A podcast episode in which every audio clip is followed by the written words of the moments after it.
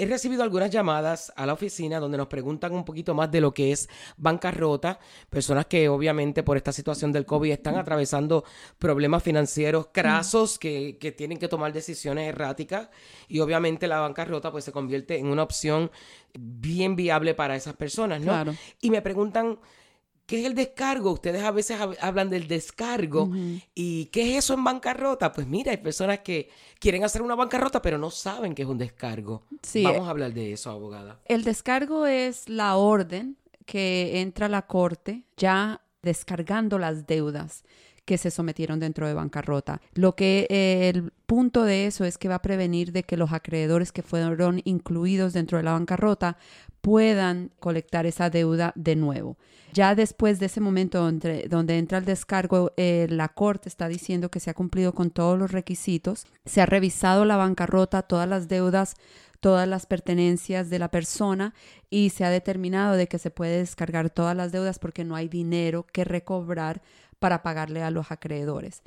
Se puede abrir la bancarrota de nuevo después de que entra el descargo, pero generalmente eso, eh, el descargo para ya y termina esa bancarrota. Si, se, si llega a haber un acreedor que hace una moción porque eh, determina que hay un fraude, porque hay una deuda que no se incluyó y a lo mejor quieren que la, la incluyan, el albacea puede abrir la, la bancarrota de nuevo y hasta la corte puede abrir la, la bancarrota de nuevo después del descargo por un año después de que se reciba ese descargo. ¿Y por qué se podría abrir? Si determinan que hay una deuda que no se incluyó y se tiene que incluir, entonces podemos someterla ahí en ese momento. Si el albacea no pudo lidiar con algo dentro de la bancarrota y se da cuenta de que hubo en algún momento una entrada de dinero o algún tipo de pertenencia que no se incluyó dentro de la bancarrota y esa pertenencia o ese dinero pueda cambiar las circunstancias de la bancarrota donde se le pueda pagar a los acreedores. Entonces, un ejemplo de eso sería si una persona se gana la lotería, si una persona recibe una herencia y eso es por el año después del descargo. Entonces, si es si algo como ganarse la lotería o recibir una herencia o obtener un trabajo, el trabajo no tanto, la bancarrota y el y una lotería o una una gran suma de dinero entra a, Que a provenga esa de algún lado y que llegue a, la persona que Exacto. Entonces, bajo esas circunstancias, el albacea puede hacer una moción a la corte para reabrir la bancarrota para poder administrar ese dinero y pagarle a los acreedores. Tienen que ser sumas altas, ¿no? No, si son unos 10 mil dólares o algo así, no es eh, probable de que lo vayan a hacer. Pero si es una suma de 100 mil, 200 mil, 500 mil, un millón de dólares, entonces ahí ya es diferente. Ya ahí se puede abrir esa bancarrota y vale la pena. Y eso, parte de eso es porque una de las preguntas que hacen en el momento que estamos en la cita con el albacea es, le preguntan al, eh, al deudor, al cliente mío, si tiene un dinero que va a recibir en el próximo año, que sepa que va a recibir como una herencia, o si, por ejemplo, se ganó una lotería, tiene el recibo de la lotería, se ganó la lotería seis meses antes de someter la bancarrota, pero sabía que se iba a ir a bancarrota y decidió no cobrar ese dinero. Entonces, si recibe ese dinero después y el albacea se llega a enterar que ese dinero se ganó antes de someter la bancarrota, entonces ahí eso es Motivo para abrirla de nuevo y entonces... correcto. Correcto. Increíble. Sí. So que el descargo, si vamos a ver, pues esto es eh, ese papel que te garantiza, ok, estás en bancarrota, pero puede echarse para atrás en un momento determinado, ya sea porque lo que usted mencionó, ¿verdad, abogada? Que recibe dinero de alguna parte mientras está en ese año, o sencillamente recibe por medio de una lotería o una herencia. Herencia. Es bueno ac- aclarar esto para que la gente lo entienda, ¿no? Le pregunto, abogada, ¿son todas las deudas de, de la persona que somete la bancarrota o que quiere irse a bancarrota descargadas o solamente algunas? lo que se someta dentro de la bancarrota. Yo trato de, de pedirle a mis clientes que me den la, la mayor información posible. Todos los acreedores que aparecen en, la, en el crédito van a automáticamente ser parte de esa bancarrota.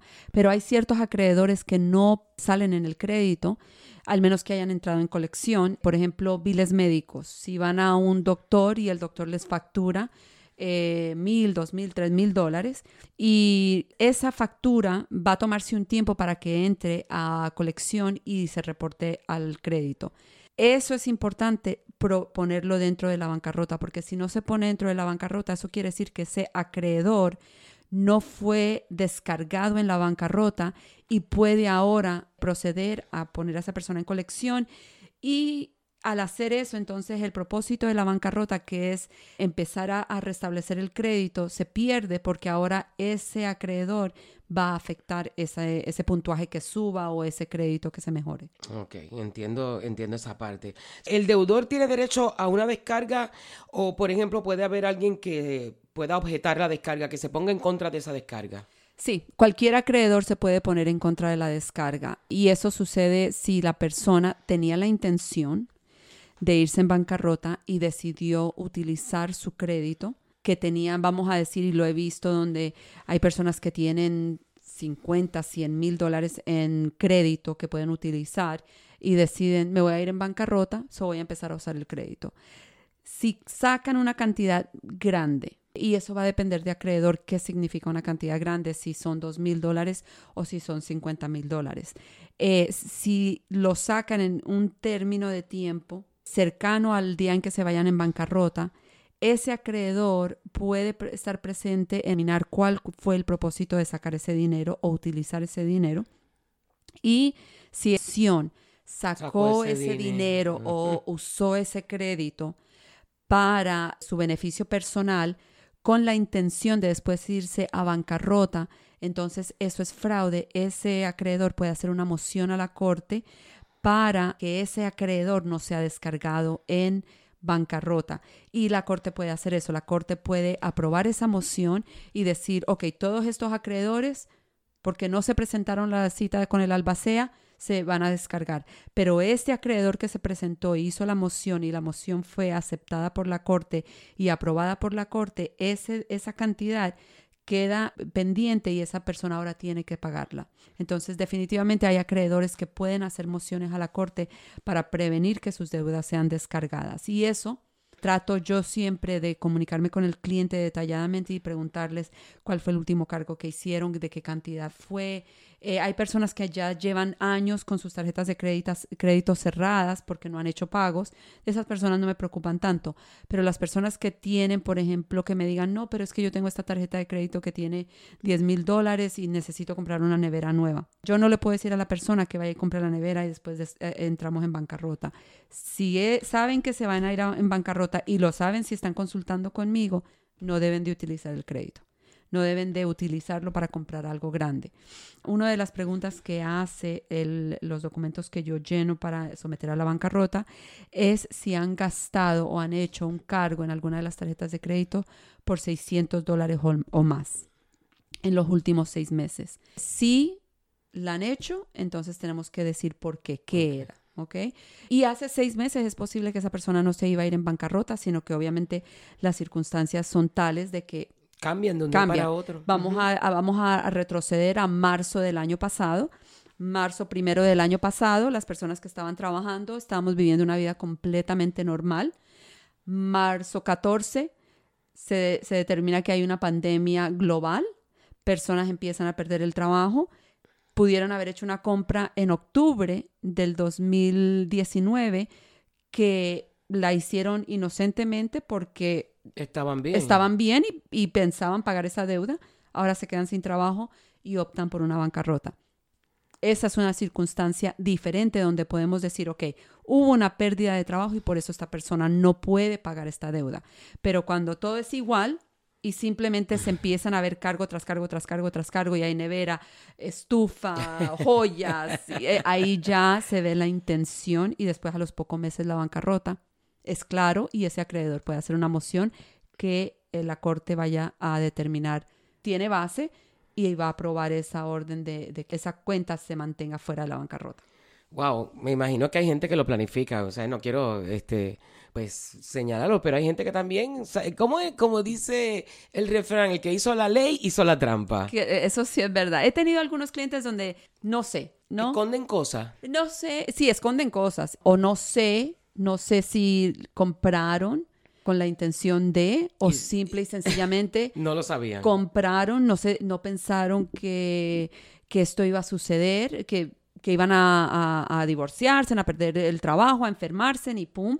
O después de que lo compraron, por ejemplo, esto pasa con carros muchas veces, que compran un carro y la ilusión de ese carro nuevo es el sueño, lo que sea, pusieron un buen down y dicen, yo puedo, yo puedo, si, si cambio acá esto y si no hago esto allá y si arreglo por acá, puedo hacer ese pago de carro. Y cuando van a ver, no hacen nada de lo que prometieron hacer y ahora tienen las deudas, tienen la deuda de este carro que son un pagaré de 500, 700 dólares y no les alcanza el dinero. Ahí uno puede ver que optaron por hacer una, una inversión mala. Pero hay otras ocasiones donde uno, las personas se caen en una situación difícil. Hay estas tarjetas de créditos donde dicen no hay intereses por un año. Entonces, de nuevo, la persona hace la matemática y si yo pago tanto cada mes, en el año saldo esta deuda.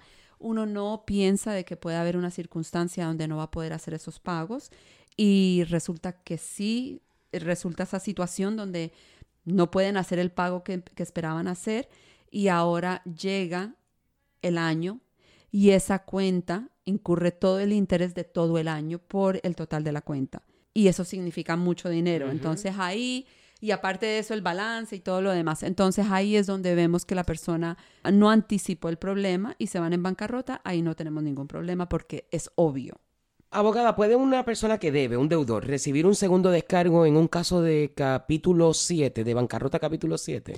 Sí, cada ocho años una persona puede irse en bancarrota haciendo un capítulo 7. Entonces... Sin reproches. Sin reproches. Siempre los albaceas preguntan por qué cuando es tan pronto en tiempo pero mm, no, no tratan en la bancarrota de ninguna manera más diferente que, que anterior. otra porque sea la segunda. Y he tenido los clientes donde van para la segunda exactamente al octavo año o están esperando que llegue el octavo año para someter. Eso sí he tenido esa situación. Son circunstancias que llegan a la vida de una persona y, y no tienen a veces forma de, de, controlar la situación. Llegaron y llegaron y tienen que enfrentarla y, sí.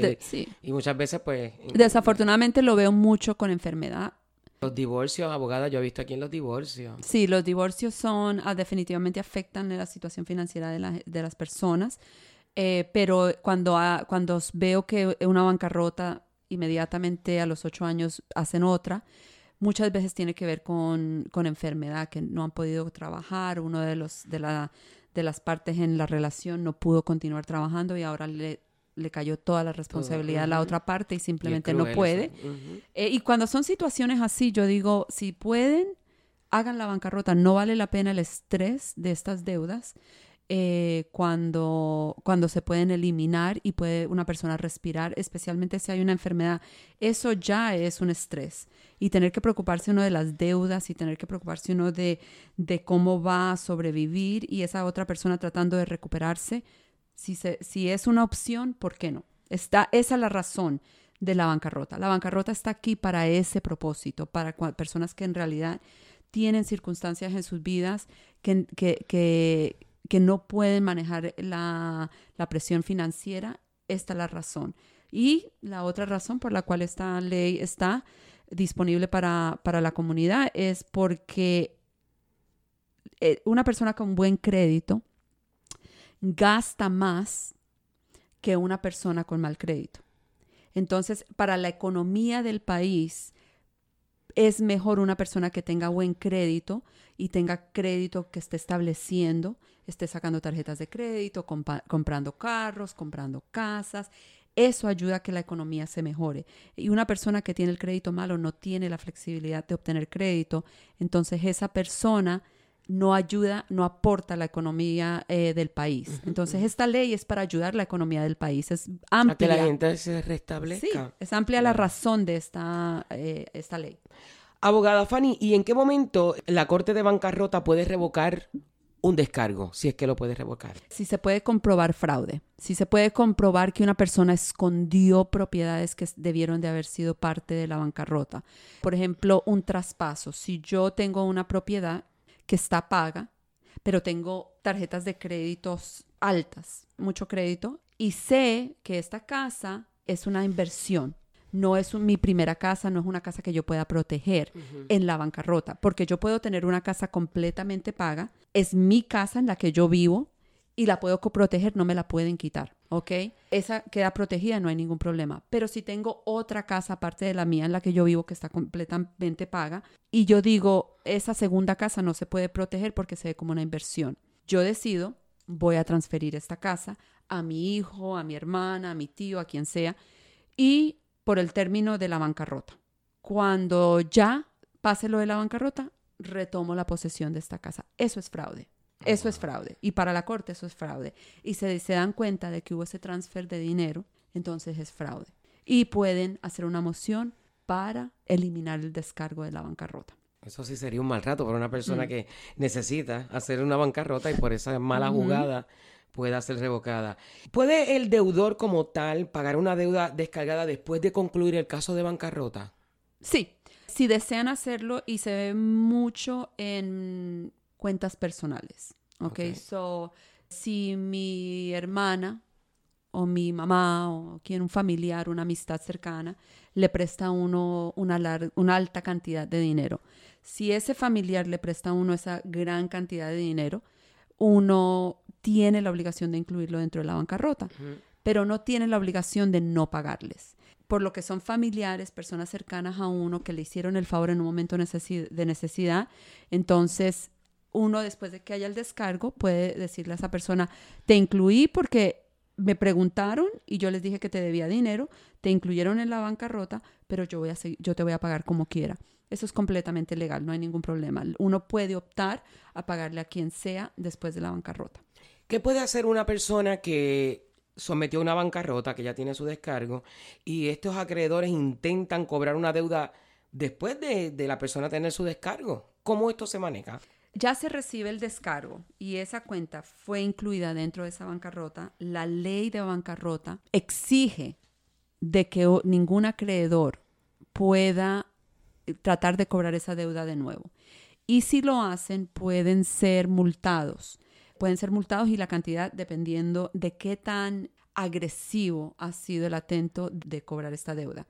Y lo que se hace en esa situación es que se abre una moción, se hace una moción a la corte para que la corte lidie simplemente con este, con este punto, que este acreedor sigue cobrando la deuda.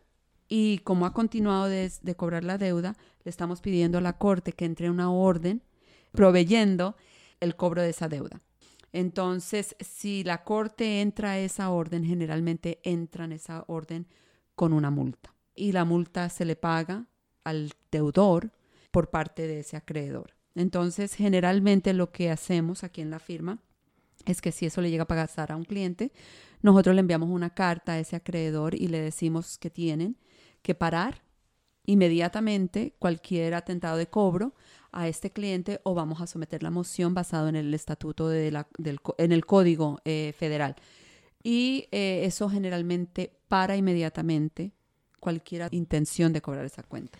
¿Sabe una cosa, abogada? Y lo, y lo digo porque lo, lo vemos en, en la oficina cuando ya han recibido su descargo y si por casualidad, que a veces muchas, muchos de estos avisos y llamadas ya están programadas y la persona no lo ve de esa manera, sino ve que, ah, pero me fui a bancarrota y me siguen llamando y me siguen llamando y es muchas veces que ya eso son cosas que están programadas Sí. a suceder y te llaman el sistema, porque ahora hasta las computadoras te llaman, o sea, ya ni siquiera Sí. una persona.